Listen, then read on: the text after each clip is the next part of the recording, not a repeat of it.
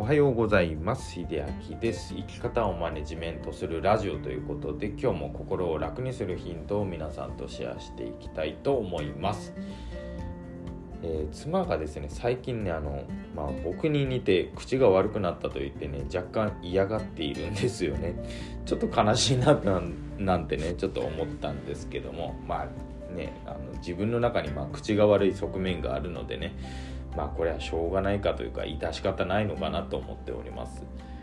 逆にねあの僕はあの妻の何でしょう好きなものとかあの趣味思考というものがだんだんね移ってきていてまあ僕はそれはそれで楽しく何でしょう楽しみが増えたと言った方がいいですね。なのですごくプラスになってはいるんですけども妻の中では僕の口の悪さが。マイナスになっているというね、うん、果たしてどうしたもんかという、まあそんなことを考えている最近ですけどもね、あの、そこでちょっとね、そんなくだらないやり取りからふと思ったことをお話してみたいと思います。あの夫婦ね、まあ夫婦じゃなくても今はパートナーでね、あの呼ぶ方も増えてきてはいるんですけども、パートナーと仲良く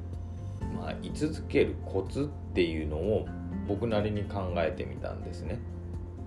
でまあこれを聞かれている方ねパートナーおられる方もしくはまだねそのおられない方まあどちらでもいいんですけどもまあ人と仲良くいるためのまあ秘訣というかコツはですね、まあ、最初の思いを純粋に持っていただくことかなと思います。でこれどういうことかというと、まあ、パートナーがいる方はちょっと思い浮かべてください。で、まあ、今そういう方がいない方っていうのもあの同じように思い浮かべていただきたいのはそのもし一緒にいたいとかね思った方がいるんであればそうあのこの人と、まあ、ずっと一緒にいたいなっていう気持ち多分ね一番最初に持つと思うんですよ。あのパートナーと付き合う前とかね、まあ、誰かとお付き合いする前に。この人とずっと一緒にいたいなとかなんかまあ簡単に言うなら目覚めたら横にいてほしいなとかね。そういう思いが多分あったはずなんですよ。でそれが年月が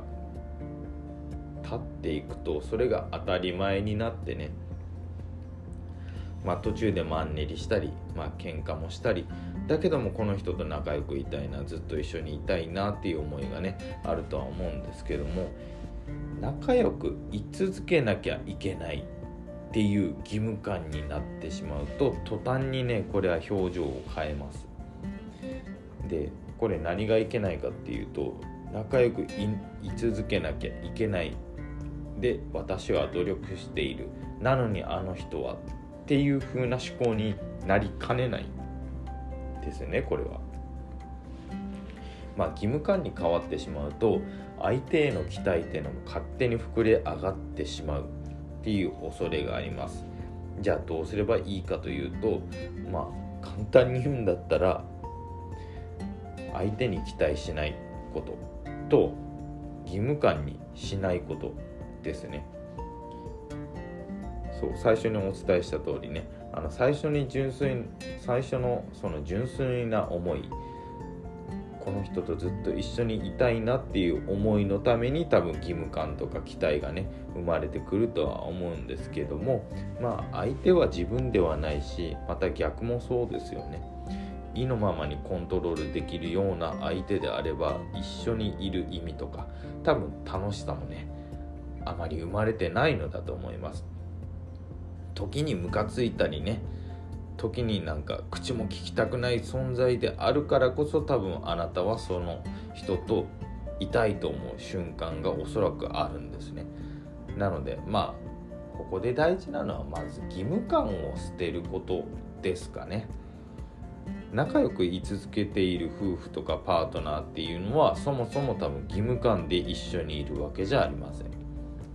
一緒にいたいと思うからこうしよ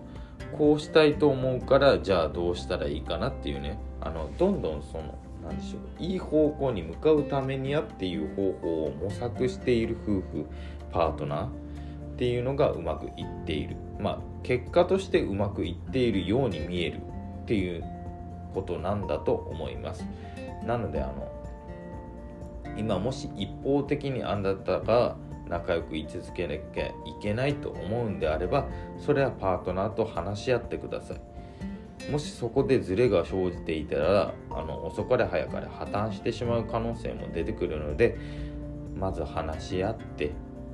じゃあうまくいくためにはどうしていこうかなお互いが楽しくなるためにはどうしていったらいいのかなっていうのを、まあ、やんわりと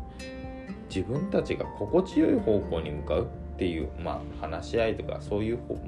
法を模索していただくっていうのもすごく大事なのかなと思います。まあ、ちょっとねいろんなことをお伝えしたんですけどもあの義務感を持たないことと期待をしないこと